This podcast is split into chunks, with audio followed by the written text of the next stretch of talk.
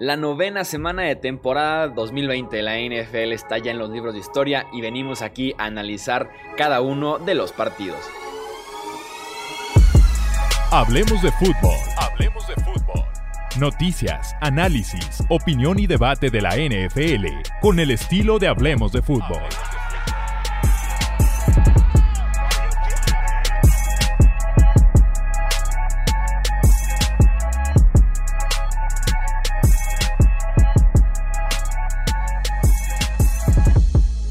Tal amigos? ¿Cómo están? Bienvenidos a un episodio más del podcast Hablemos de Fútbol. Yo soy Jesús Sánchez y es un placer que me acompañen para analizar lo que pasó en esta semana 9 de temporada 2020. Me acompañan los expertos aquí del podcast de Hablemos de Fútbol justamente para hacer eso. Tony y Romo, un fuerte abrazo para ambos. Bienvenidos nuevamente al podcast. ¿Qué tal, Chuy? ¿Qué tal, Tony? Muchas gracias por la presentación, Chuy. De verdad que siempre, cada semana es un verdadero placer y es el highlight de mi semana venir y platicar eh, de lo que pasa en la semana o ya sean de las predicciones, de lo que sea con tal de, poder pasar un buen rato eh, de la noche hablando de fútbol americano. Esto hace mi semana. Supera eso, Tony. Sí, sí, sí, vamos a hacer el intento. Saludos, Chuy, saludos, Alex. Y digo, sin eh, ofender a varios de colegas, amigos, pero de verdad es un placer estar aquí platicando con gente que sabe. Podemos tener diferentes opiniones, pero presentamos argumentos con cosas que vemos desde diferentes puntos de vista y la verdad es que sí, sí es muy, muy gratificante poder intercambiarlos y poder hablar de fútbol americano. Y ahorita que dijiste, eh, Chuy, semana nueve, ya semana nueve. O sea, ya cuando llegamos cerca de Thanksgiving huele a playoff, ya como que juegos en climas un poquito fríos o muy fríos, pero ya casi se nos acaba este hermoso deporte en esta temporada. Pero bueno, hay que disfrutar lo que nos queda de campaña. Y aparte, ya que dejas el, el dígito en la semana, si pasas al doble dígito es cuando dices, híjole, ya esto va en serio, ¿no? Ya como que la semana 6, semana 7 ya pasó, ya entras al 10 y es cuando ya se siente bastante serio el asunto.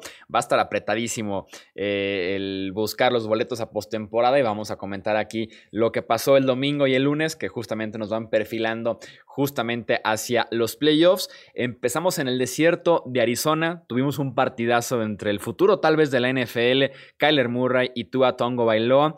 Los Dolphins se llevan la victoria 34 a 31. Nada que ver lo del primer partido de Tua con lo que vimos en este domingo, pero también Kyler Murray montó su propio show. Un partido muy entretenido que se definió prácticamente hasta la última jugada, cuando Seis González falló un gol de campo de 49 yardas, que era para empatarlo, para mandarlo posiblemente a tiempo extra.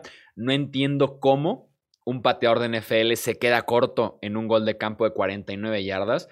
Incluso cuando sale la patada, vi que lleva con la dirección, hasta me volteé, creo que al celular, a ver algo en la computadora, cuando en eso es como de que se quedó corto, o sea, no la llegó, no sé cómo, pero bueno, tuvimos un partidazo entre Miami y Arizona.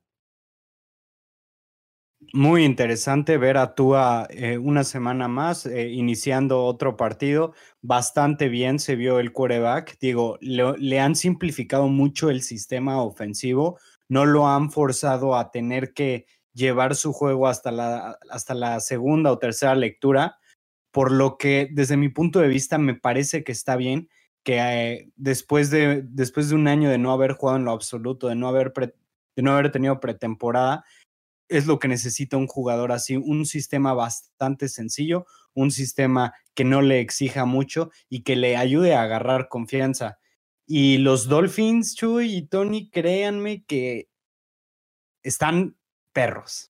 Esa es la, esa es la palabra correcta. Brian Flores creó, bueno, más bien está creando una cultura muy, pero muy interesante en Miami que a mi gusto puede durar varios años, porque desde lo que hizo la temporada pasada de, ok, vamos a vender a todos, nos vamos a armar de capital, pero semana con semana ese equipo se veía que iba mejorando, que iba hacia arriba y terminaron ganando varios partidos. Y todo eso es gracias al excelente trabajo que está llevando a cabo Brian Flores y también hay que darle su reconocimiento al general manager que les armó un roster bastante competitivo para esta temporada y que se rumora que para la siguiente, con, con mucho espacio en el salary cap, todavía van a hacer su roster más interesante. Sí, es, es un juego que en general me parece muy entretenido, pero sí hay jugadas puntuales que creo que le cuestan a Arizona y no le podemos quitar nada de crédito a Miami. Lo que mencionas de Brian Flores, totalmente de acuerdo. Y soltaron a Tua, ¿no? no, no estaba amarrado como contra los Rams, pero sí hay unas jugadas ahí que me llaman la atención. Bueno, el fumble que regresaron para touchdown los, los Dolphins, sin duda alguna, porque eso va directamente al marcador. Y evidentemente el gol de campo que ahorita decía Chuy. Yo, yo estuve en una situación similar, veo que va la pelota rumbo a portería y como que me desentiendo y de repente veo que bota adelante y qué, y luego ya veo los referees que dicen que no entró. Digo, Sen González es un pateador confiable, pero es un field goal de 49 yardas, no de 59 yardas. O sea, esto estaba techado. O sea, no hay pretexto, pues para eso, eso es increíble como lo falló. Pero la jugada antes de eso me, me brinca. Yo sé que todo mundo estaba esperando que Arizona corriera la pelota en tercera y uno, y por eso eligieron un pase.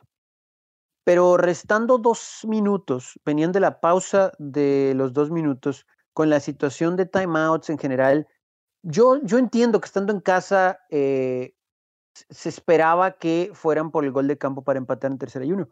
En cuarta y uno, perdón. Pero en tercera y uno, creo que la selección no, no es la mejor. Creo que podías correr la pelota y había varias opciones de hacerlo.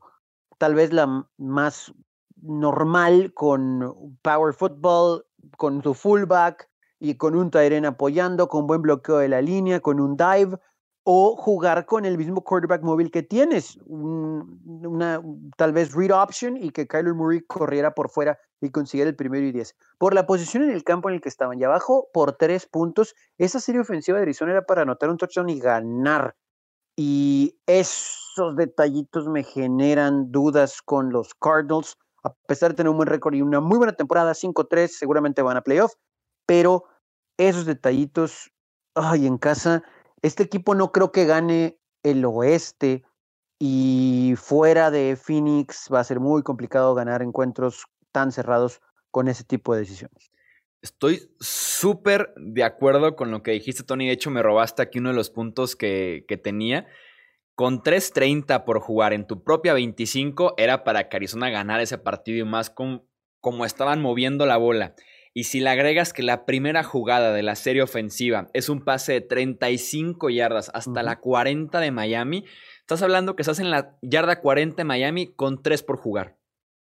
Y Cliff Kingsbury manda un acarreo de 6 yardas, un acarreo de 3 yardas y después el pase incompleto que dices de Kyler Murray, que es un pase también malón, es un pase que, está muy mal lanzado. Cliff Kingsbury es el obstáculo para que Arizona gane esa división oeste. En contra de Seattle en aquel Sunday night, no manda patear en primera oportunidad y falla en el, gol de campo y se pone conservador otra vez en contra de los Dolphins. O sea, como viniendo de un, de un pase de 35 yardas, mandas dos acarreos consecutivos, así como para asegurar el empate. Ya estoy en zona de gol de campo, ya tengo el empate seguro, mejor corro. Bro, eh, eh, está muy bueno el partido, eres tal vez el mejor equipo de los dos estás en casa, ve por la victoria. O sea, te quedan 34 o 35 yardas con 3 minutos por jugar, ve por la victoria. Kyler Murray, de Andre Hopkins, o sea, hay opciones. Eh, Cliff Kingsbury es, un muy mal head coach cuando se trata de situaciones para cerrar eh, el partido. eso estoy súper, súper de acuerdo. y em, aparte nos dimos cuenta que no estaban en zona de gol de campo, ¿no? exacto, o sea, si todavía no... Sí, no, la, la, lección debería estar ahí de que Zane González no es como que el kicker más confiable de la NFL, como para decir, uff, cincuenta y tantas yardas, cuarenta y nueve y tantas yardas, con eso ya la hice. No, no, no, o sea, mm, es terrible, es, terrible.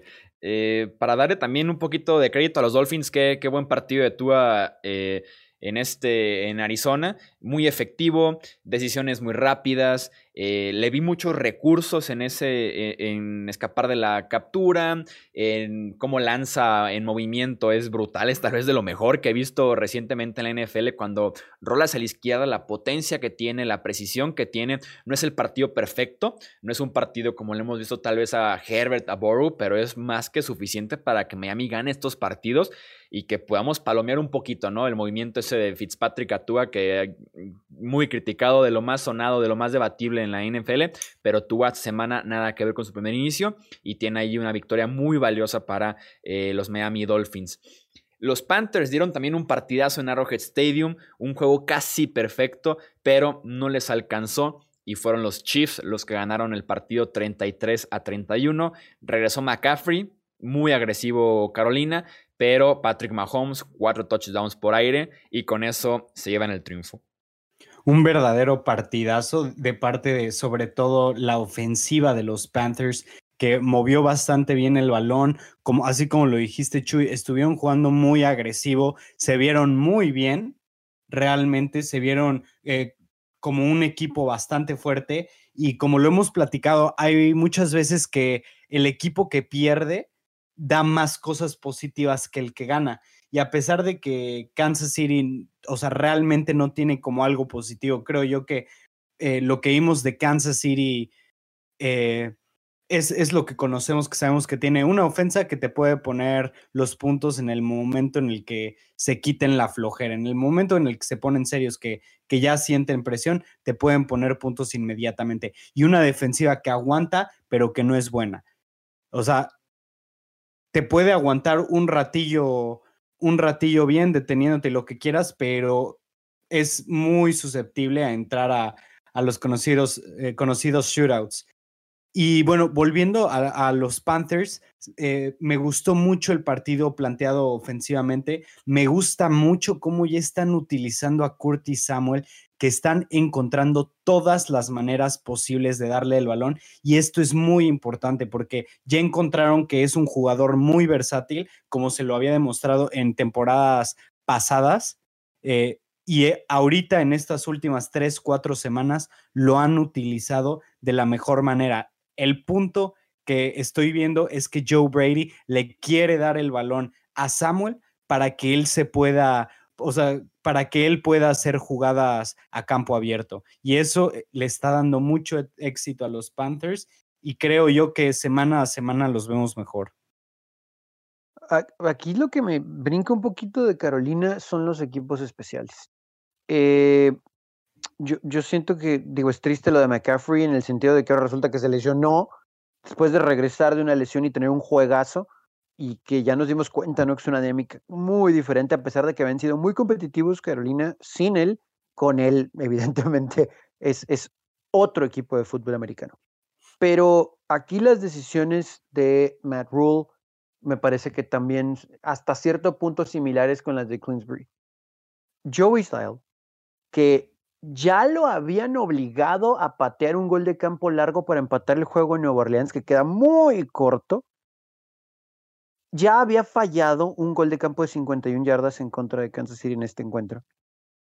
Y por una mala ejecución, tal vez el único mal pase de Teddy Bridgewater antes de intentar el gol de campo de 67 yardas en Arrowhead, con viento, frío, eh, no las condiciones ideales para intentar eso. Bridgewater lanza un pase buscando a Moore del lado derecho pegado a la, a la banda que muy inteligente porque ya no tenían tiempos fuera y la verdad al momento en el que iba a caer Moore con la pelota, lo único que le quedaba era salirse por su mismo eh, momentum y su mismo impulso, inercia. Eh, eh, iba a ser un jugador, iba a ganar unas 10 yardas, no, mentira, mentira, me parece que iba a ganar como 8 yardas, pero la ejecución no fue la correcta y lo alcanza a tocar el defensivo de Kansas City. A lo que voy con esto es que la idea no era mala, pero la ejecución sí lo fue. Y del lado izquierdo del campo tenía cobertura hombre a hombre, por más que estaban jugando zona y prevent los Chiefs y con gente en la banda. Aquí tenía un safety y también a un esquinero, Teddy Bridgewater, me parece que elige mal. Y esos matchups los ve pre-snap. De hecho, la jugada va diseñada completamente para Moore. Entonces creo que ahí es un error y después intentar un gol de campo de 67 yardas cuando tu pateador ya había fallado uno de 51 y bueno, ya había fallado ese en el domo en contra de Nueva Orleans. Creo que a pesar de este trabajo por dos puntos, la historia decía que la mejor opción era un Hail Mary, ¿no? Eh, por, insisto, el, el contexto, el clima, eh, muchas cosas, muchas cosas en Arrowhead. Entonces, esos detallitos me parece que también, y, y vuelvo a lo mismo, y menciono ahí la comparación con Kingsbury con Rule, porque también hubo series ofensivas en las que no era para patear la bola, ah, otra vez va con, sí, pobre ejecución, o inclusive con goles de campo, pero por la selección de jugadas, con una secundaria de Kansas City que nos dimos cuenta, batalló en contra de este equipo de Carolina. Y los Chiefs vuelven a tener otro juego cerrado, como el que vimos en contra de los Raiders, por ahí otros matchups que nos dejaron un poquito dudosos, que nos dicen que a lo mejor los Chiefs sí son de este planeta. Y en un enfrentamiento en contra de Pittsburgh, que ya analizaremos detalles de ellos también más adelante en este episodio, eh, no sé, tal vez Baltimore, mismo Buffalo, en otras circunstancias les pueden generar problemas. Sí, Mahomes da la impresión de que está todavía jugando a medio gas o tres cuartas partes, por más que dicen que está bien y que incluso está jugando hasta mejor sus propios compañeros. Aún así tiene nueve touchdowns en las últimas dos semanas, 25 touchdowns, una intercepción en lo que va de la temporada. Entonces, en ese sentido, están ganando partidos, tal vez no tan espectacular, pero está sumando en la parte de efectividad.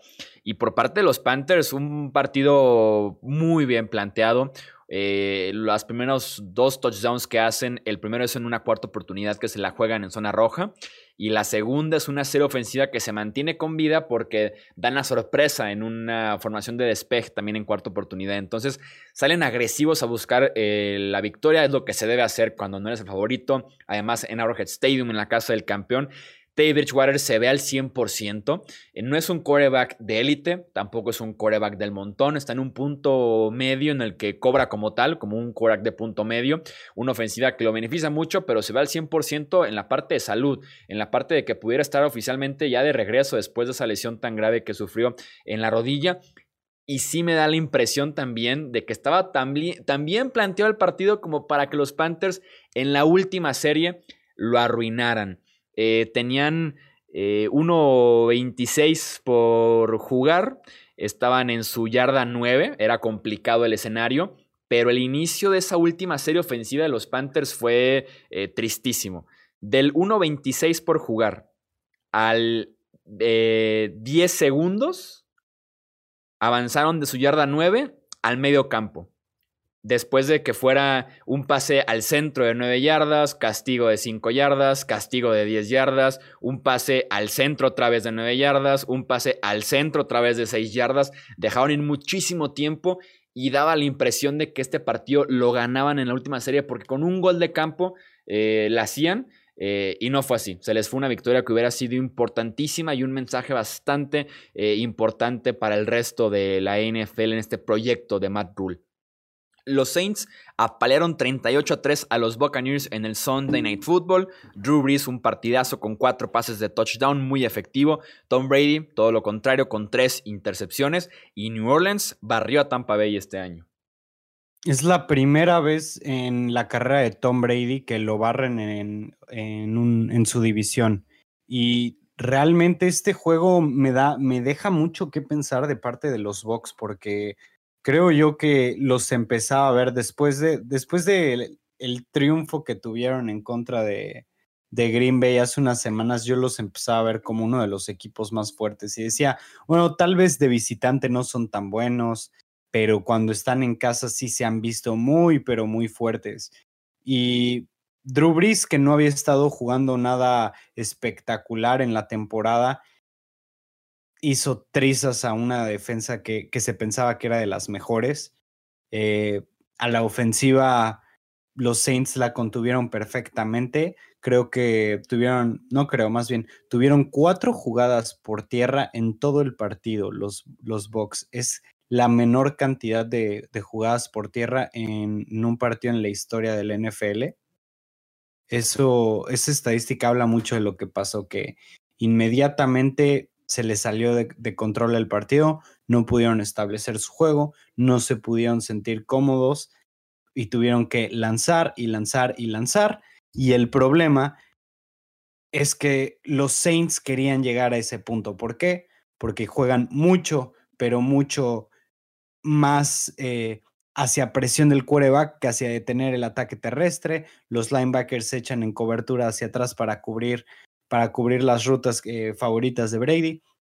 Y simplemente acabaron con, con los Bucks. De verdad, muy, pero muy decepcionante el partido del equipo de Bruce Arians. Y lo que más, ¿cómo decirlo? Lo que más coraje me da de toda esta situación es cómo Arians siempre quiere poner la culpa en alguien. Esta vez fue en su quarterback, habló, dijo que Mike Evans estuvo descubierto todo el partido y que simplemente Tom Brady no le lanzaba.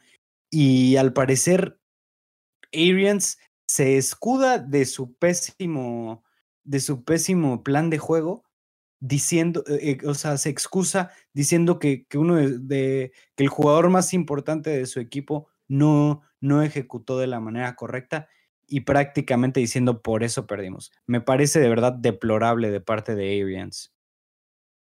Sí, fue un muy mal juego de Tom Brady, ¿no? O sea, sí forzó la pelota.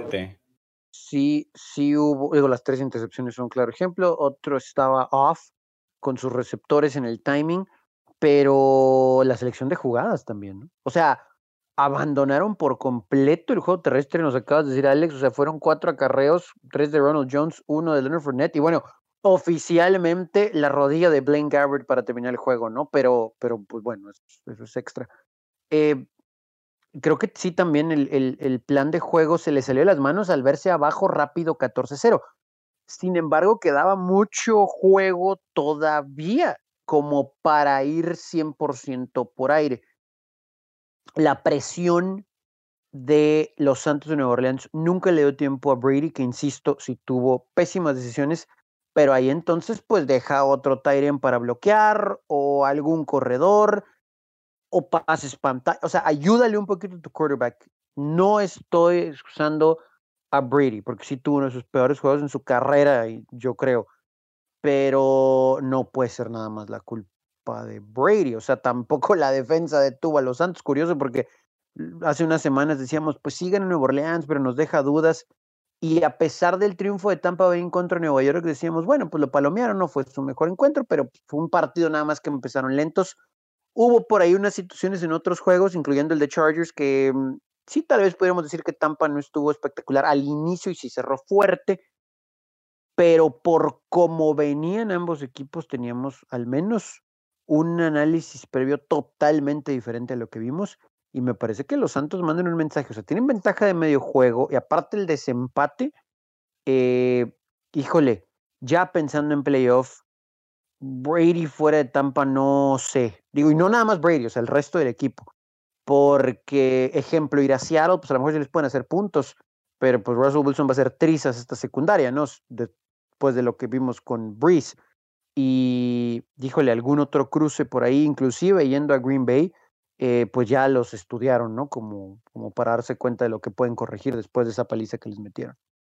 Sí, muy valioso el, el barrer en ese aspecto los Saints a, Tampa Bay. Un aspecto que tal vez no tiene que ver mucho con el partido como tal, hasta pudiera ser como análisis barato de, de mi parte, pero de todos modos lo planteo. Los Saints tienen experiencia jugando partidos grandes porque han estado en playoffs, porque se enfrentaban a San Francisco la temporada pasada definiéndolo hasta el final, eh, tenían partidos grandes prácticamente pues, contra los Rams, contra los Seahawks, insisto, la postemporada.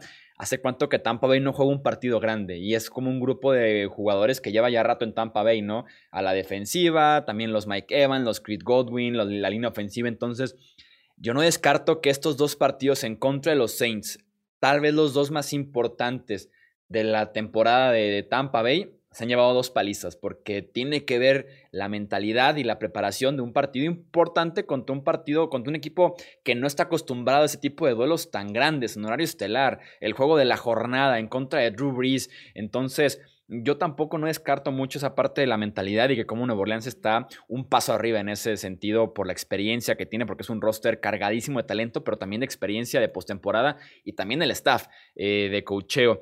Eh, este partido Tampa Bay lo pierde, creo yo, en las trincheras. Ya mencionaban lo poco que corrieron. Su línea ofensiva destrozada todo el partido. 50% eh, de los intentos de pase de Tom Brady fue bajo presión. Eh, eso lo llevó a jugar con miedo. Se veía con mucha precaución, viendo hacia los lados constantemente, muy inquieto en la bolsa, pasando corto y con pases largos descubiertos, ¿no? Desmarcados, que es lo que criticaba Bruce Arians un poquito a Tom Brady. Entonces, en esa parte, la defensiva de los Saints destrozó a una inconsistente línea ofensiva todavía eh, de Tampa Bay.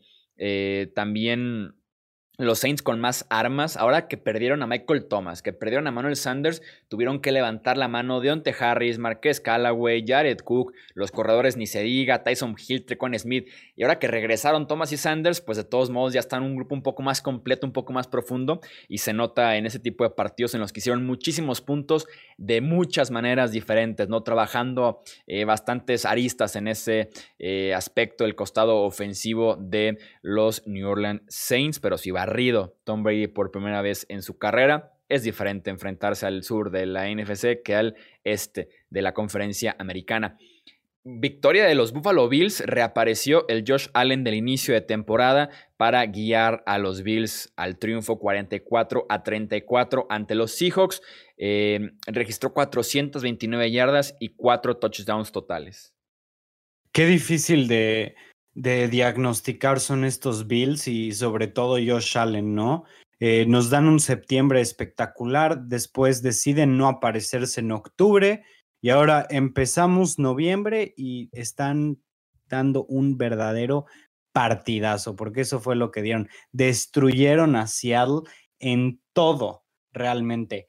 Los hicieron trizas. Y la razón principal de esto fue el excelente juego de Josh Allen contra la peor defensiva secundaria en la historia de la NFL. Es increíble pensar que estamos diciendo esto, que es la peor defensiva secundaria de la NFL, unos meses después de que cambiaron por, de que cambiaron dos primeras rondas por un jugador para su para su secundaria, ¿no? Yo creo que poco a poco ese, ese cambio que digo, Jamal Adams no ha jugado eh, la mayor parte de la temporada, pero cuando lo ha hecho, lo ha, jugado de una manera terrible, ¿no? Entonces yo creo que empieza a ser un cambio muy cuestionable. Empiezo yo a, a, a pensar que se equivocaron, que Jamal Adams no era el jugador indicado para el esquema de Seattle, porque desde mi punto de vista, era un movimiento muy interesante, era un movimiento que yo pensé que iba a llevar a la defensiva secundaria de Seattle otra vez a un nivel alto y todo lo contrario, o sea, estamos viendo una consistencia en ser terrible, tremenda.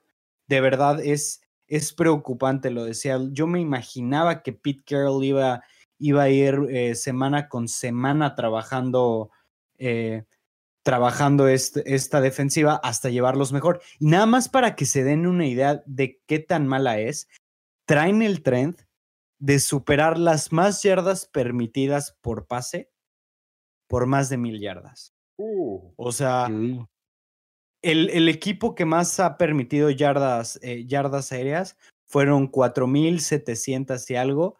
Seahawks trae un trend de permitir 5.800 casi, casi. O sea, si un quarterback se enfrentara contra ellos cada semana, el trend sería que se convirtiera en el, eh, que rompiera el récord de más yardas lanzadas en la historia. De verdad, o hacen algo los Seahawks respecto a, respecto esa secundaria, o no pueden aspirar a absolutamente nada en playoffs. Leí una estadística muy buena sobre eso mismo antes de, antes de que vayas, Tony. Eh, los Seahawks ya se comieron más yardas aéreas en nueve semanas este año que las defensivas de Niners y de Patriots toda la temporada pasada, en los 16 encuentros. Está buena esa estadística. Digo, tiene ahí Jamal Adams un, un eh, castigo también eh, como para destacar en, en una jugada. Eh, a rato se vio a Carlos Dunlap como que medio ahí pudiera contribuir, pero es, es, sí es preocupante, ¿no? O sea, no, podemos decir que Russell Wilson, que ahorita voy con Russell Wilson, que no se salva, eh, podemos decir que va para MVP, que la ofensiva de es explosiva, etcétera, pero sí es preocupante cómo hablamos de este equipo de Seattle empezando la temporada como un serio contendiente al Super Bowl, pero con esa defensa ni siquiera puedes ganar en playoff, ¿no? O sea, ya la hora buena sí va a ser muy complicado. Y ahora voy con Russell Wilson, que ahí le tenemos que dar crédito a Buffalo, ¿no? O sea, esta defensa de Buffalo no se había visto bien en estas últimas semanas. Eh, y bueno, ya comentabas, Alex, lo de Josh Allen, pero hay quarterbacks contados que aún con presión se manejan bien, se manejan diferente. Entendemos que si le pones presión a algunos como Drew Brees, inclusive Aaron Rodgers, sí se pueden equivocar, son humanos, etcétera. Pero es tan fácil lanzar la pelota hacia afuera. Y aquí me preocupa Russell Wilson porque creo que no lo habíamos visto así. Lo vimos contra Arizona, pero en, en, en otras partes de su carrera, cuando él también quiere forzar la pelota. Tiene buenos receptores, claro que tiene buenos receptores, pero no hay por qué forzar la pelota. Ha tenido entregas de balón en momentos cruciales y en partes del campo que son por lo menos para sacar puntos, ¿no? Y mínimo Seattle pudo haber sacado un gol de campo de una serie por ahí que, digo, ya viendo el programa general, los hubiera puesto en una posición para empatar el encuentro sobre, sobre el cierre. E, esos detallitos de Russell Wilson, un veterano que insisto, yo creo que todos va a ganar el premio al jugador más valioso. Sí me preocupan, creo que los va a corregir eventualmente, pero le han costado a Seattle errores de Russell Wilson, sus dos derrotas. Y esa secundaria, pues evidentemente es un enorme problema, pero si no hay presión al quarterback por parte del front seven, jamás va a tener una oportunidad esta secundaria mala porque no hay mucho que hablar. Digo, ya le dieron las gracias a su coordinador defensivo, pero vamos a ver qué tanto talento se le puede exprimir a los mismos jugadores, a pesar de que es más fácil cortar el hilo por lo delgado. Sí, las cuatro entregas de balón terminan en 16 puntos de los Bills, tiene otra intercepción en zona roja cuando el partido estaba apenas cerradito. Y lo que yo me llevo de lección es que si Wilson no juega versión MVP una semana, no hay para que la defensiva le compense, que lo ayude un poquito y digas, ok, no jugaste tan bien esta tarde, Russell Wilson, nosotros nos encargamos aquí el resto, ¿no? Aparte las lesiones en el cuerpo de, running backs tampoco ayudan a que Wilson se tome el día libre y que los Seahawks ganen por otro, por otro lado, ¿no? Un 17-0 con esa defensiva no se puede remontar, porque una remontada sí tiene que ver con que hagas puntos, pero que también tu defensiva consiga eh, detenciones. Me sorprendió muchísimo un comentario que hace Pete Carroll después del partido, que dice que no esperaba que los Bills pasaran tanto el balón como lo hicieron el domingo, tomando en cuenta que venían de dos semanas en las que corrieron bastante bien, pero que en cuanto vieron el enfrentamiento con Seahawks dijeron vamos a pasar y pasar y pasar. De los 22 jugadas con las que arrancó Buffalo, 20 fueron pase. Y al final fueron 38 pases y 16 acarreos. Y Pete Carroll dijo que estaba sorprendido, que él esperaba que Buffalo saliera a correr y por lo mismo su defensiva al principio, sobre todo el encuentro, se comió todo por parte de Buffalo. Regresa John Brown, que es una parte clave, infravalorada incluso de esta ofensiva. Shaq Griffin, el esquinero principal, no jugó y Quandre Dix se lo comió enterito, ya sea John Brown o su tocayo Stephon Dix. También se lo, se lo acabaron en este, eh, en este partido. Bien por Buffalo que saca adelante el encuentro con Josh Allen eh, de regreso en una muy buena versión pero también era una defensiva de Seattle bastante, pero bastante eh, mala, permisiva en ese aspecto. Vámonos con el resto de los partidos. Los Steelers iniciaron abajo 0-13 en el ATT Stadium, pero le dan la vuelta en la segunda mitad y vencen 24 a 19 a los Cowboys.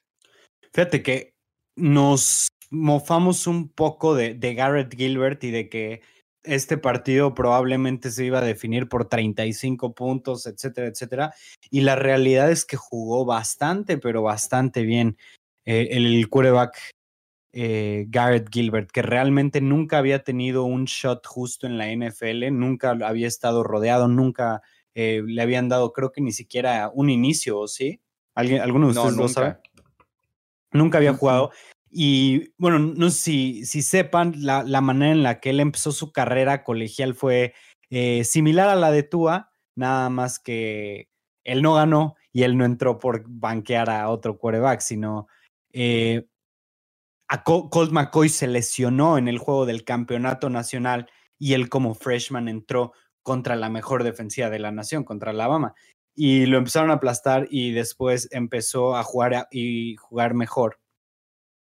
Y tuvo una carrera en Texas bastante buena, realmente. Eh, por X o Y razón, no, no, fue el mejor prospecto para el draft, pasó eh, tiempo en varias organizaciones, tiene su anillo de Super Bowl con New England, pero por fin tuvo su primer inicio, le fue bastante bien.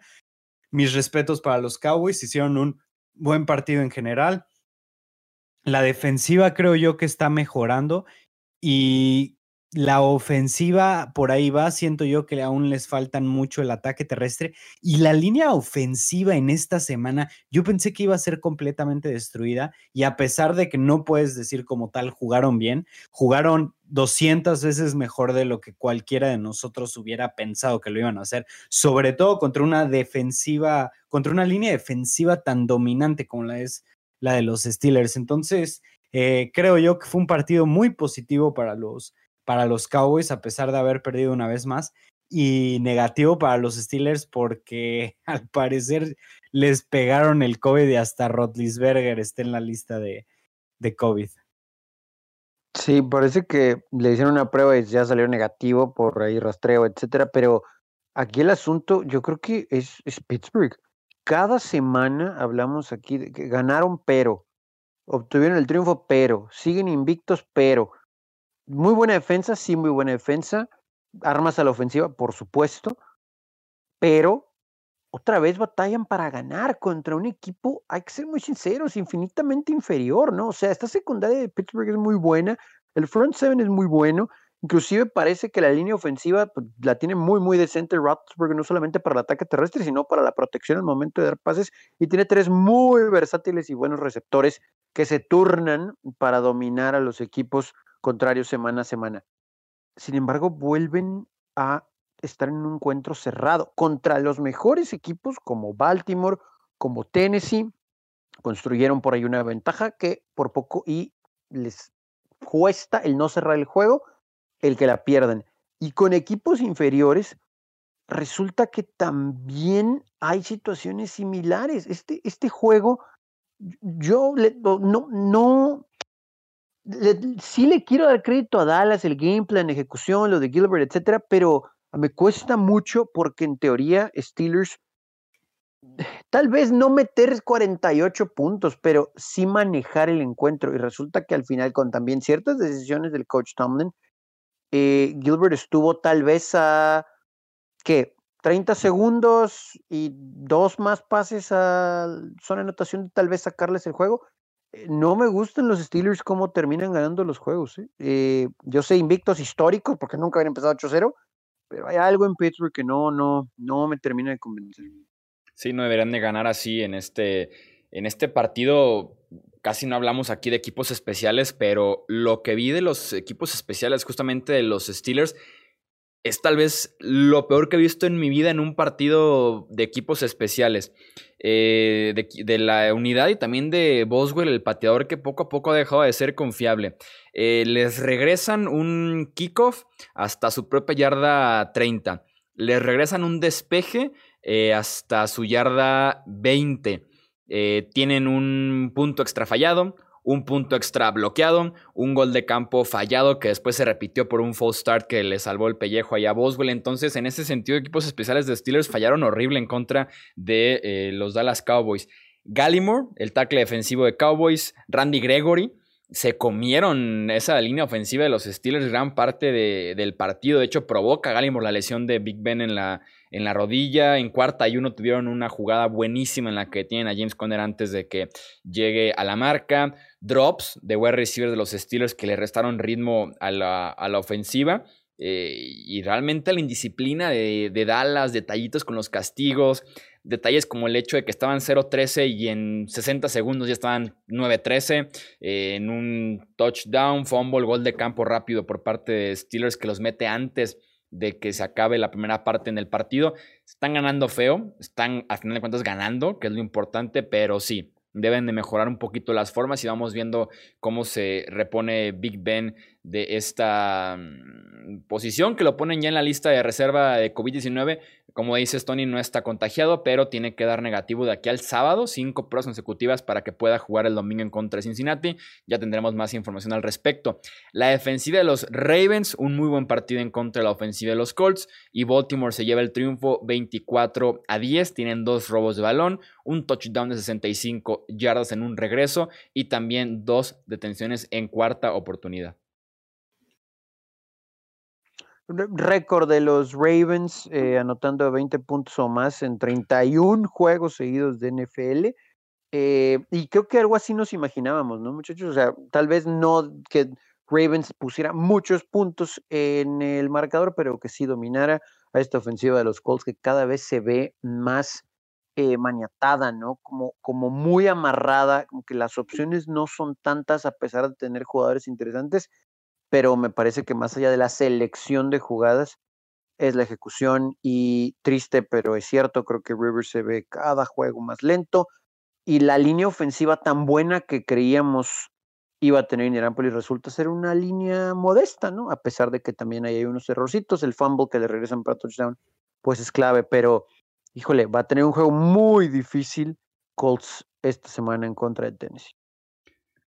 Estoy de acuerdo con lo que dices, definitivamente. Eh, a mí se me hacía que iba a estar un poquito más cerrado y, y bueno, realmente lo estuvo, porque donde, cuando se separó Baltimore fue en el cuarto cuarto, que, que ahí se llevaron 10 puntos de los 14 con los que tuvieron eh, la victoria, ¿verdad?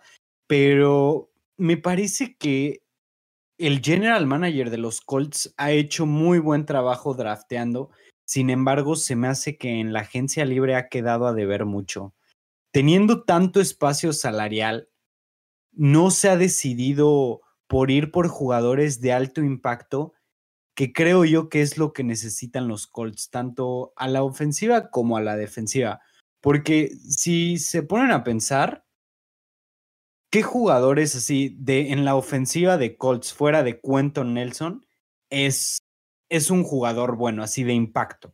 Tal vez podrías decir T.Y. Hilton lo era, ¿no? Pero pues ya, no. Ya ni, ya ni él, pero nadie, nadie más. Por ejemplo, ¿por qué no buscar un jugador como Livion Bell? ¿Sabes? O ¿por qué no hacer cambios o, o, intentar ir por jugadores que estaban en la agencia libres disponibles que te pueden traer talento y, e impacto inmediato, ¿sabes? O sea, jugadores ya probados. O sea, estoy de acuerdo en, en la filosofía que tiene eh, Chris Ballard, el general manager de los Colts, de draftear muy bien este, y priorizar eso sobre la agencia libre, pero pues al mismo tiempo no son un equipo especialmente si, si tienen a, a este Philip Rivers para sus últimas dos temporadas, no son un equipo que estén en transición ni, ni nada así, son un equipo que están a tres, cuatro jugadores de alto impacto, dos jugadores de alto impacto en la, en la ofensiva y uno en la defensiva, de ser un contendiente. Tal vez uno de los que le faltan en la ofensiva es el quarterback, pero creo yo que no tienen mucho los Colts con que, con atacar. Y los Ravens, otra victoria muy amarga para los Ravens. O sea, no se ven nada espectaculares. Lamar Jackson simplemente no puede lanzar el balón y eso me causa mucho conflicto. Como el año pasado lo hizo bien, pero este año simplemente ya no puede mover el balón lanzando. Sí, dieron un muy buen partido Darius Lohner y de Forrest Wagner eh, justamente en esta misión de detener a, a Lamar y compañía, que sobre todo la primera parte fue malísima eh, para ellos. Tienen otro fumble en zona roja antes de que pudieran poner puntos a la ofensiva. Tenían eh, despeje, despeje, eh, despeje, despeje, despeje. El fumble que les digo en zona roja en la yarda 4 de Indianapolis y ahora sí ya finalmente el, touchdown, ¿no? Entonces sí la están pasando muy mal en ese, en ese aspecto.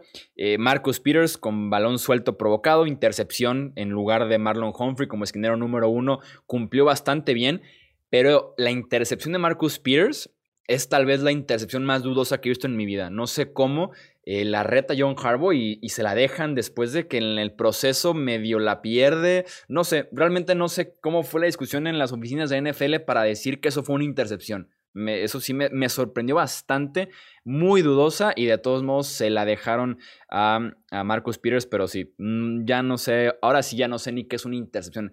Antes no sabía que era una recepción, ahora ya no sé qué tampoco es una intercepción con esta de Marcus Peters.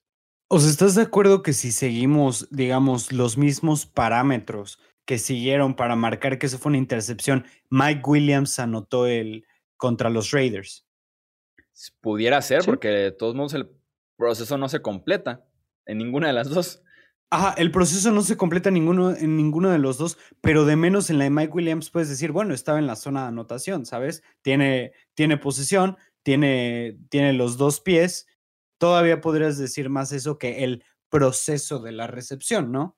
Pero me, Ajá, me parece un call muy, pero muy raro de parte de los referees, sobre todo cambiar, ¿sabes? O sea, cambiar ese call es, es algo que, que me causa conflicto.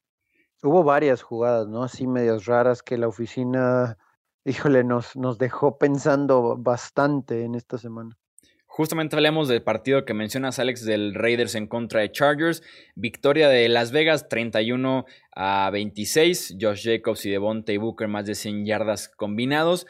Eh, Los Ángeles estuvo a punto de ganarlo, pero por ahí tuvieron un touchdown al final del partido en la última jugada, que después se revisó y se terminó que era pase incompleto. Y el marcador quedó 31-26 para Las Vegas. Eh, los últimos dos pases de Herbert creo que fueron muy buenos y me parece que tuvieron que ser touchdowns. A Mike Williams medio se la voy a perdonar porque terminó lesionándose en esa jugada. Pero después eh, el otro era, era, era para la posesión, ¿no? Y honestamente les puedo decir, muchachos, que fui el único que no se emocionó con ese pase porque toda la banca de los Chargers estaba loca y los jugadores porque pensaron que era touchdown. Se ve muy claro cómo se le cae la pelota después ya en la revisión es evidente, ¿no? Y también les tengo que decir que esta, esta dolió, porque digo, aquí si bien no perdiste una ventaja grande, tuviste la oportunidad de vencer a los Raiders, los tenías ahí en la zona de anotación en par de ocasiones y no pudiste obtener la pelota, el control, completar el proceso, como lo estamos diciendo, para ganar el juego. Hay detalles aquí otra vez de cocheo y hay detalles otra vez aquí de ejecución que me parece se los podemos pasar a Justin Herbert, por ejemplo, antes de esos dos pases rumbo a la zona de anotación.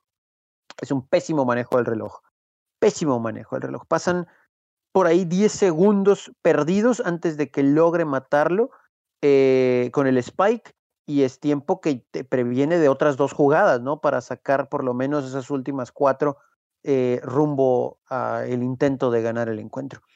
Y después hay otras situaciones que me parece también no hay la presión suficiente al mariscal de campo, pero es en el afán de tratar de proteger los pases. Y cuando tuvo que apretar el equipo para obtener la pelota otra vez, se logra hacer al llegarle a Derek Carr, que tuvo tres cuartos excelentes, pero sobre el final del juego se cayó. Y ahí es donde los Chargers tuvieron que haber aprovechado y no lo hicieron. Y para cerrar, equipos especiales otra vez, con un muff increíble. Eh, hay detallitos ahí que, se tienen que pulir. Evidentemente, en general, como grupo, como equipo, todavía no está listo Chargers para ganar, ¿no? Estos juegos, para dar ese siguiente paso. Y fíjate, bastante curioso que digo, ¿quién regresaba a los Ponts, no? Desmond King. Y Desmond King se va a Tennessee y en su primer partido regresa un fumble para touchdown. Entonces, muchas decisiones muy cuestionables de parte de, de cada parte de la organización de los Chargers, de verdad. ¿Cómo es posible que, que dejen ir jugadores como Desmond King? ¿Cómo es posible que se tomen las decisiones que se toman a la ofensiva, a la defensiva? Simplemente los Chargers son un equipo que, que se tienen que volver a mudar y tienen que cambiar de nombre. Para que regresen a San Diego. para quitarse esa maldición de verdad. Parece que, que, cargan con una maldición que todo lo que hacen les sale mal, es increíble. Pobre, pobres de ellos. Me da mucho gusto que hayan, que hayan atinado con Justin Herbert, pero eh, en general, o sea, le están, lo están, digamos, deteniendo para ganar, porque realmente a él, no le puedes cargar las derrotas, no ha sido como que él ha choqueado o algo así, han sido decisiones eh, de parte del equipo de cocheo y etcétera. Pero los Raiders creo yo que ya empiezo a tener claridad de lo que son. Son un equipo duro, son un rival incómodo, no son un equipo que todavía esté al nivel de, no sé, los Packers o de Tampa Bay. Bueno, de Tampa Bay tal vez sí, ¿no? Pero eh, de esa clase de equipos que ya los, los vemos como un tire más arriba, creo yo que todavía no están ahí, pero se están convirtiendo en un equipo fuerte. Sí, lo que vimos, como dices Tony, en los primeros tres cuartos es la mejor versión, creo que incluso de Las Vegas en todo el año súper bien corriendo el balón, sobre todo en movimiento, la línea ofensiva muy atlética con Toddy que tenía por ahí un par de bajas, eh, corriendo hacia los extremos, llegando al segundo nivel muy bien Josh Jacobs, muy bien Devontae Booker, movieron a la línea defensiva de, de Los Ángeles como quisieron. Y Derek Carr, me gusta más el Derek Carr trabajando en play action vertical que el que es una máquina de checkdowns en pases corto, corto, corto. Es muy diferente la ofensiva de Las Vegas eh, con esa versión de Derek Carr. Y sobre Los Ángeles ya lo dijeron a la perfección los dos. Dejan muchísimos puntos por ahí perdidos en todo el partido largo de todo el encuentro. Y en la última jugada estoy seguro que puede haber muchas mejores jugadas que un fade en la zona de anotación al tercer a la cerrada llamado Donald Parham. Estoy seguro que en el playbook puede haber 20 jugadas más efectivas que hacer esa ruta con tu tercer Tyrant del, del roster. Pero bueno, los Titans superaron 24 a 17 a los Bears, detrás de las 101 yardas y touchdown de AJ Brown. La ofensiva de Chicago le quitó el cero al marcador hasta el último cuarto. Así como lo dijiste, ahora AJ Brown con este touchdown eh, y las cinco partidos consecutivos, de hecho desde que regresó de lesión. Con, AJ, Brown eh, Elite. AJ Brown Elite, aunque justamente. aunque no te guste. A mí me, a mí me encanta, de verdad. Pero no el club de élite todavía.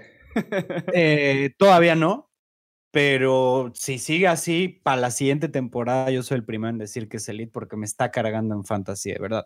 Una pieza importantísima ah, que ha sido eh, en mi desarrollo de temporada. Pero bueno, volviendo, volviendo al partido, los Titans jugaron eh, bien, un poco conservadores a la ofensiva, se vieron, eh, digamos, un poco lentos en, cuanto a ritmo, pero hicieron lo suficiente como para pasar a la ofensiva de, de los Bears, que realmente no trae absolutamente nada. Se, se distanciaron bien en, en, el partido y Chicago solamente respondió hasta el último cuarto, pero ya no fue suficiente. Sí, coincido con eso que dice Alex, ¿no? O sea, es un juego que dominó Tennessee, pero tampoco se presentó un desafío real con Chicago, hay que ser muy sinceros. Entonces, el último cuarto de Tennessee se, dedicó a, a, no perder el juego, ¿no? O sea, jugar prevent, este, voy a patear la pelota, tengo el mejor equipo, la defensa va a hacer el trabajo, ya tengo una ventaja abultada, entonces palomear, ¿no? E, este triunfo para Tennessee y creo que ha sido de las victorias más tranquilas de los Titanes esta temporada. Sí, sí le ayudó muchísimo. la de Bills fue la, bueno, sí, también la, de Bills, pero le, ayudó muchísimo el hecho de que Chicago tenía cuatro lineros ofensivos titulares fuera de este partido. Hablábamos de debilidad contra debilidad de la defensiva de Tennessee contra la ofensiva de Chicago. Ganó claramente la defensiva de Tennessee. Ese aspecto fue importantísimo porque dominaron bastante bien en las trincheras. Eh, otro partidazo de Dalvin Cook y los Vikings volvieron a ganar, esta vez 34-20 ante los Lions. Fueron 250 yardas totales y dos touchdowns de Cook. Matthew Stafford salió del partido por protocolo de conmoción cerebral. Otra vez eh, vemos a un equipo de, de Minnesota que enseña por lo que muchos los teníamos como un equipo alto, porque realmente tienen mucho talento en todos lados. Y los Lions, volvemos a lo mismo, simplemente no son un equipo, no son un equipo fuerte en, ningún, en ningún aspecto, mental sobre todo, no son, no son un equipo que pueda salir con los mejores planes de juego para todo el partido. Y la, la, la perfecta muestra es empiezan el partido perdiendo 13-0. Después en el segundo cuarto hacen los ajustes, hacen 10 puntos, se acercan, se pone 20-10 el partido, pero otra vez ajustes del medio tiempo y se van en cero todo el tercer cuarto los, los Lions. Entonces creo yo que ya deben de empezar a considerar cambiar a, Matt Patricia como head coach. Sí, y también digo, decisiones de la oficina, ¿no? Tratar de arropar a, Matthew Stafford, que poco a poco comienza el declive de su carrera, pero tampoco ha tenido como muchas armas después de Calvin Johnson. Entonces sí, sí ahí es, es, complicado el re renovar con la organización de Detroit. Y lo de Vikingos, pues yo los tengo ganando en la siguiente semana, ya hablaremos de eso en otro podcast, y como que quieren enderezar ¿no? el rumbo, pero evidentemente es clave el que Dalvin Cook esté en el terreno, ¿no? Porque, digo, hay un spam muy curioso de estadísticas que tiene mejores números que AP y que la Daniel Tomlinson en sus temporadas de MVP. Entonces, pues Dalvin Cook tal vez no le estamos prestando la atención que merece por el hecho de estar en este momento en un equipo perdedor, pero no veamos ahora y a lo mejor los Vikings ahí ya estando en 500, si logran hilar triunfos en las siguientes semanas, eh, pudieran pelear tal vez por un puesto de playoff, ya lo veremos, ¿no? Pero me parece que en su próximo juego, en teoría, tendrían que ganar por cómo llegan estos equipos, pero bueno, insisto, ese es tema de otro podcast. Sí, así es, va a estar bueno eso porque además es Monday Night y Kirk Cousins tiene por ahí una maldición gigantesca los lunes por la noche, pero sí deberían seguir ganando los, los Vikings, ¿no? Eh, lo de Dalvin Cook es ya de otro mundo top 3 tal vez running back este año en la NFL, top 2, tal vez hasta el mejor para eh, algunos y le permite muchísimo a Minnesota, sobre todo a Kirk Cousins que tiene un promedio altísimo eh, de efectividad y consigue 220 yardas en apenas 13 completos con 3 touchdowns porque es un play action tras otro y corriendo de esa manera Dalvin Cook y también Alexander Mattison. Cook promedia casi 10 yardas por acarreo, Mattison casi 6 yardas por acarreo, entonces un beneficio eh, enorme. Vamos yendo con Stafford, que no entrenó por estar en la lista de reserva COVID y aparte esta conmoción cerebral, vamos viendo qué tanto van afectándose los Detroit Lions en este aspecto. Eh, Matt Ryan guió los Falcons 34-27, victoria ante los Denver Broncos con tres pases de touchdown. Un juego bastante sólido de parte de Matt Ryan.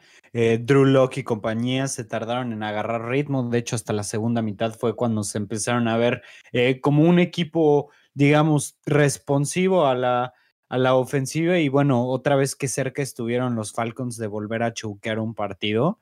Eh, por, por, su, por suerte los Broncos no se capitalizaron, eh, no capitalizaron la última posesión que tuvieron, pero estuvieron muy cerca de volver a dejar a ir otro liderato bastante grande, otro liderato de, de, que, de 21 puntos en el cuarto cuarto. Entonces, eh, al parecer es una maldición de equipo, igual que con los Chargers. No importa el head coach, simplemente está en la sangre de, del equipo. Sí, y digo, a pesar de la mejoría de los Falcons por haber obtenido triunfos después de que a Dan Quinn, eh, pues ya dijo Arthur Blank, ¿no? Que ya están buscando coach para la próxima temporada. Y lo único tal vez que hay que rescatar aquí es que estos jugadores veteranos, Matt Ryan, Julio Jones, etcétera, Calvin Ridley, aunque empiecen a tomar ritmo, no les va a alcanzar para mucho porque lo mejor que puede suceder es que tengan un cierre como la temporada anterior, pero pues ya se ven metido en un hoyo lo suficientemente profundo para que no les alcance para postemporada. Y los Broncos eh, empezaron horrible, tuvieron una seguidilla ahí que llamaba la atención, pero otra vez vuelven a caer en este bache. ¿no? Curioso, Matt Ryan 10 y 3 en su carrera en contra del AFC West. Sí, los Falcons ya es costumbre que inicien súper flojos y que a mitad de temporada final cierren fuertes, que el staff de cocheo eh, convenza a Arthur Blank de quedarse y se repite el ciclo, iniciar otra vez mal, convencerlo al final de temporada y quedarse. Vamos viendo qué pasa con Raheem Morris, pero sí, le pasaron mucho a esta secundaria de los eh, Denver Broncos repartiendo yardas y touchdowns a diestra y siniestra eh, Matt Ryan. En el caso de los Broncos, me gustaría nada más destacar, eh, hay una lesión importante, el ala cerrada novato Albert O eh, estará fuera ya el resto del año, me parecía una... Un arma interesante en este ataque, muy atlético, complementaba muy bien a Noah Fant como este doble formación de ala cerrada. Lástima que otra lesión para los Denver Broncos. Mm, los eh, Texans vencieron 25, perdón, 27 a 25 a los Jaguars eh, de Sean Watson con un muy buen partido, dos touchdowns, 320 yardas y del otro lado Jake Luton, quarterback de Jacksonville, dio pelea también con sus respectivos dos anotaciones. muy bien de parte de Luton. De hecho, me gustó bastante su estilo de juego. Tuvo un touch, un pase de anotación de que 75, 77 yardas, donde se pudo ver su brazo, su precisión, etcétera. Realmente me intrigan los Jaguars por cómo es posible que hagan siempre caminar su ofensiva de una u otra manera y aún así pierdan por márgenes amplios, ¿no? Eh, realmente no han tenido problema, o sea, no, no se ha determinado que el quarterback sea un problema en Jacksonville, sino más que nada el, equipo en conjunto. Pero lo positivo de ellos es que no son un equipo, o sea, son un equipo que van unos siete, son un equipo muy malo, pero no es un equipo al que simplemente vayan y lo destruyan. O sea, es un equipo que, que pelea hasta el final. Sí, digo, interesante lo de Luton porque tuvo un muy buen juego para no haber tenido participación anterior.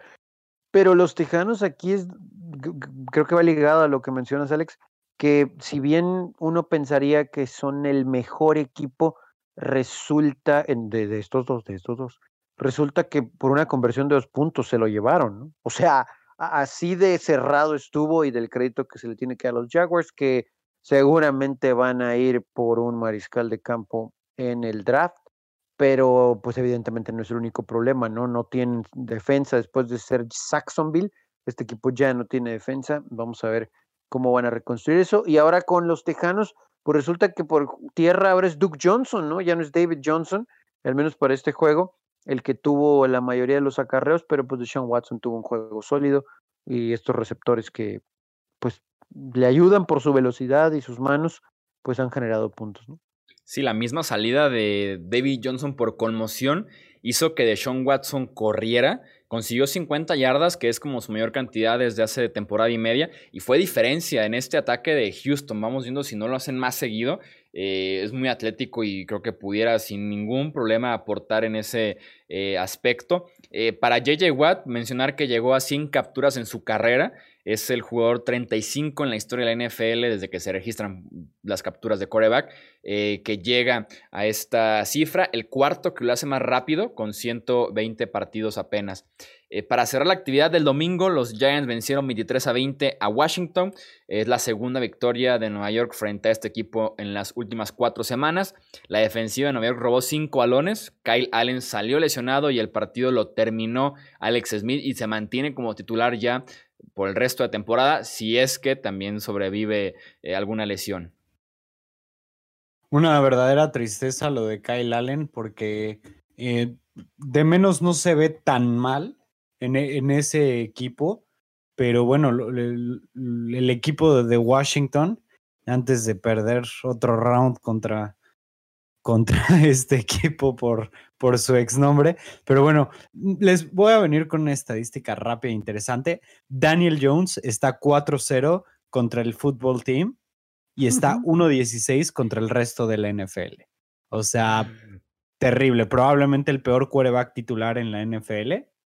Eh, digamos, bastante debatible. Pero bueno, sacó su victoria. Eh, los Giants, pues con una defensiva que se vio un poco más sólida, eh, también con la, con la fortuna de que tuvieron que estar contra Alex Smith, que pues realmente no tiene juego desde hace dos años. Entonces, sacan una victoria, pero a este, a este partido le podríamos decir el Babas Bowl, porque simplemente ninguno de los dos equipos traen nada. Yo, yo te iba a decir Toilet Bowl, pero pues bueno, sí, sí está un poquito más decente. Eh, pues, pues, los Giants construyeron una ventaja, ¿no? Y pues ya como que dijeron, bueno, pues con la lesión de Allen y el poco talento que hay en la ofensiva, a pesar de que hay unas armas ahí, mm, piezas interesantes de Washington, pues no les alcanzó en el regreso. Pero eh, los equipos de Nueva York similares, ¿eh? ¿eh? Lo de Darnold con los Jets, pues ya lo hemos platicado mil veces. Daniel Jones da destellos y también podemos decir que no tiene mucho talento a su alrededor, pero lo acabas de decir, Alex, esa estadística me parece que es muy clave, ¿no? Eh, los buenos quarterbacks por lo menos hacen competitivos a sus equipos y aquí con los gigantes, pues no, no se ve por dónde, ¿no? Sí, también creo que hay que evaluar un poquito esa situación con Big Blue y pues, no sé, ¿estaré correcto en decir que se cierra la lucha en el este de la Nacional? O, bueno, no sé. Yo, quiero ver los standings. Sí, sí, sí. Yo por más que Nueva York gane estos dos partidos, porque de hecho sus únicas dos victorias son en contra de este equipo de Washington, eh, es lamentable, es lamentable. Daniel Jones tiene otros dos fumbles, no los pierde, pero otros dos fumbles a su cuenta. Y Washington promedió 8 yardas por jugada, Nueva York 4. Entonces, la verdad es que la victoria en merecer, creo que se la merecía más Washington. Lástima los errores de fumbles, intercepciones en la primera jugada, literalmente para Washington en el partido. Es un fumble. Alex Smith, por querer hacer de más, al final lanza dos intercepciones feísimas, pero el triunfo estaba ahí para, para Washington. Lástima que se ponen 23 abajo. Entonces, salir de ese hoyo cuando eres el fútbol team está más complicado de lo normal. Eh, para cerrar el Monday Night Football, los Pats vinieron de atrás para vencer 30 a 27 a los Jets. Lo perdían por 10 puntos al inicio del último cuarto, pero le dieron la vuelta con un, al final con un gol de campo de 51 yardas eh, de Nick Folk en la última jugada del partido. Eh, un poquito mejor la ofensiva de New England, que de hecho nos, nos preguntábamos en este podcast y en ahí por ahí otro grupo de WhatsApp que cómo era posible que Josh McDaniels no hubiera utilizado a Jacoby Meyers desde antes, porque desde la temporada pasada se le veían destellos al 16 de New England y tardó mucho para involucrarlo esta temporada. De hecho, tuvieron que estar las lesiones tanto de Edelman como de Nakil Harry para darle tiempo de juego y desde que se lo están dando ha respondido a la perfección. De hecho, en las últimas tres semanas solamente Davante Adams, eh, Tyler Lockett y por ahí uno más que no me acuerdo, pero solamente tres jugadores tienen más recepciones que este Jacoby Meyers en las últimas tres semanas. Entonces, eh, interesante ver cómo puede desarrollarse, cómo puede crecer la ofensiva de New England eh, con él como base, como base para el juego aéreo. Fue un juego malito en cuanto a ejecución, pero eso generó que estuviera bastante entretenido, sobre todo el último cuarto. Pero parece que lo más rescatable aquí de los Patriotas es que Cam Newton tuvo un juego limpio. No tuvo turnovers. Eh, hubo por ahí una jugadita que le costó un first down en Inglaterra en el último cuarto que tal vez le hubiera facilitado un poquito las cosas en su regreso, eh, donde ahí medio se tropieza, pierde el control y, se cae en tercera y uno, pero en general muy, muy bien, 27-35, 274 yardas, creo que en general también hubo protección para Newton, y bueno, están 3-5, no estamos diciendo que sí se van a meter a playoff, pero tal vez aquí pueden ir construyendo un poquito ese cambio, ¿no? En la temporada, y de los Jets, pues pobre Joe Flaco, ¿no? O sea, pobre Joe Flaco y también él se contagia, también vimos que pues, ha perdido uno o dos pasos en la liga por obvias razones, pero los Jets apestan y yo creo que este equipo no va a ganar un juego. ¿eh? Viendo su calendario, de verdad, honestamente les digo, yo creo que se van a ir 0-16 y pues bueno, lo único, lo único bueno que va a salir de esto es que van a correr a Adam Gates. Sí, lo, lo, de los Jets fue lamentable en el último cuarto, ganando por 10 como, como lo mencionaban.